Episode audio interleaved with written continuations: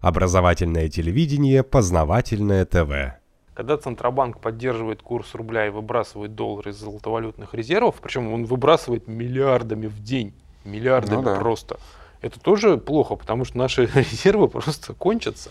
Ну, вы понимаете, а, а ведь недаром все это промыслительно э, как бы э, нам показано. Э, все-таки мы с вами не раз говорили о том, что история вообще и русская история, она ведь управляется не какими-то отдельными, даже гениальными людьми. Все-таки Бог как бы творит историю, а человек, он только может быть сотворцом этой истории. Так что в этом смысле, э, поскольку человек стал э, слеп и глуп, то Господь показывает ему, собственно говоря, а вот что происходит с вашей конструкцией. Вы ее придумали, ваш поврежденный ум – придумал эту э, денежно-кредитную конструкцию, вот смотрите, что происходит. Сначала вы, как идиоты, накапливаете эту валюту, а потом вы, как идиоты, ее тут же спускаете.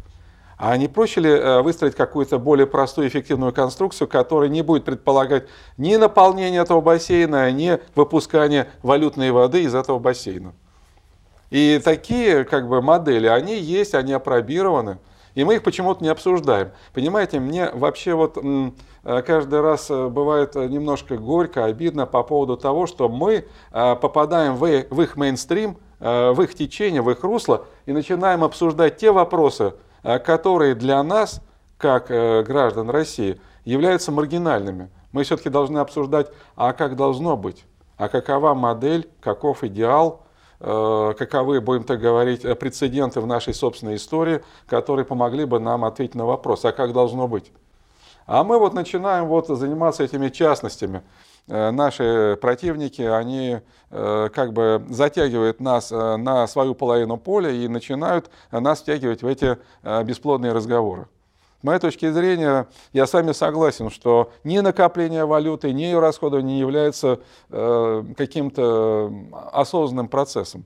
Это некая такая имитация, э, ну и мы все э, своим вниманием зациклены на этом процессе.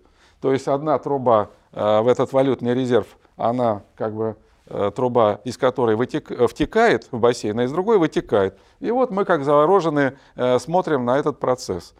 Э, и смотрим, значит, э, куда этот уровень воды в бассейне э, двигается, вверх или вниз. Но это совершенно ложная конструкция, понимаете? Не должно у нас быть вообще этого бассейна валютного. Нам вообще не нужны такие резервы, понимаете? Потому что валютные резервы, понимаемые как э, совокупность э, валюты для э, поддержания курса рубля, это нонсенс. Понимаете, у нас в российской экономике должен работать рубль.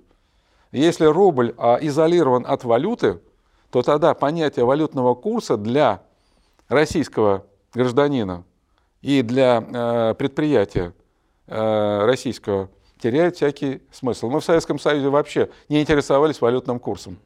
Мы в лучшем случае интересовались, значит, а как меняется покупательная способность э, советского рубля. Ну, она менялась, но крайне-крайне незначительно. И, может быть, э, только на отрезке в 10 и более лет э, чувствовалось изменение этой покупательной способности. Мы с вами ведь много раз говорили о том, что э, денежная система страны должна быть выстроена таким образом, чтобы ее внутреннее денежное обращение было изолировано от внешних платежей и расчетов. Грубо говоря, должен быть некий шлюз и только отдельные э, корабли, отдельные пароходы э, могут э, двигаться через эти шлюзы. А подавляющая часть кораблей должны плавать во внутреннем море, а какие-то могут входить и выходить вот из этого внутреннего моря и плавать по океану, который называется мировой рынок. А если мы открываем все шлюзы, если мы э, уничтожаем все дамбы, то, извините, мы э, тогда э, попадаем э, в зону турбулентности. Мы тогда находимся в состоянии постоянного шторма. А, Причем бывают разные штормы. Бывает шторм, э, будем так говорить, э, естественный, но, естественно, тоже в кавычках.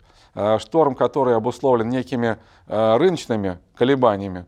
А то, что вот мы наблюдаем в последнее время на рынке черного золота, это искусственный шторм, который создан хозяевами денег. А каковы цели этого искусственного шторма? Другой вопрос. Но то, что мы стали жертвой этого шторма, это факт. Поэтому, если мы хотим говорить об экономике, а не об имитации экономики, то мы тогда должны действительно, прежде всего, э, задуматься о денежной системе. И мы должны понимать, что эта денежная система не должна зависеть от внешних факторов. Более того, я хочу сказать, что мы часто сейчас э, вот в неком таком патриотическом порыве э, вспоминаем атрибуты нашей государственности. Мы говорим о флаге, мы говорим о гимне, мы говорим о гербе. Все это правильно, все это здорово, но мы забываем еще об одном, об одном атрибуте – Э, нашего суверенитета. Это денежная единица. Вот когда я учился, нам говорили, что национальная денежная единица – это тоже важнейший атрибут и элемент э, национального суверенитета. И не надо понимать, что это просто э, некий, будем так говорить, знак, на котором э, изображена некая национальная атрибутика. Там герб, флаг, какие-то национальные герои.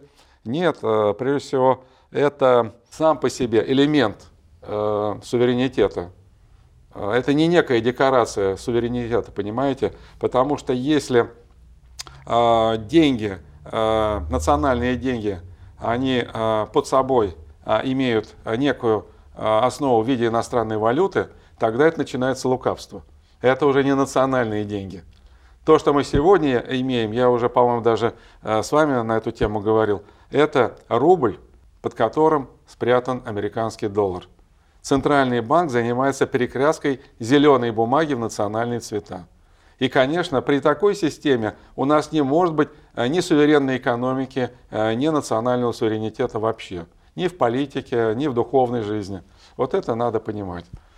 Ну, я немножко так в оправдание людей скажу, что гимн, флаг, герб, это все видно, а рубль, он тоже есть. Вот бумажка у каждого в кармане Так извините, есть. если, э, значит, в два раза обваливается наш рубль, то это, наверное, национальный позор.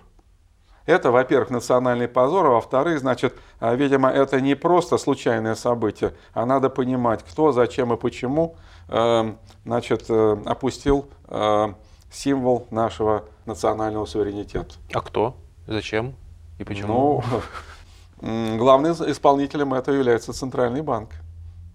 Э, что бы вы мне ни говорили, Центральный банк – это действительно э, тот институт, других институтов у нас нету, э, который отвечает за устойчивость национальной денежной mm-hmm. единицы. Статья 75 Конституции Российской Федерации, пункт 2. И если руководители Центрального банка не справляется с выполнением этой задачи, то тогда должны возникнуть какие-то правовые последствия для этих лиц. Они не наступили. Если они не наступили, значит, э, э, те же самые чиновники Центрального банка, они второй раз повторят этот же эксперимент. Э, более того, у этих чиновников есть соучастники, финансовые спекулянты. И финансовые спекулянты тоже почувствовали свою безнаказанность. Поэтому я утверждаю на 99%, что в 2015 году повторение событий черного понедельника и черного вторника декабря 2014 года почти неизбежно. Познавательная точка ТВ. Много интересного.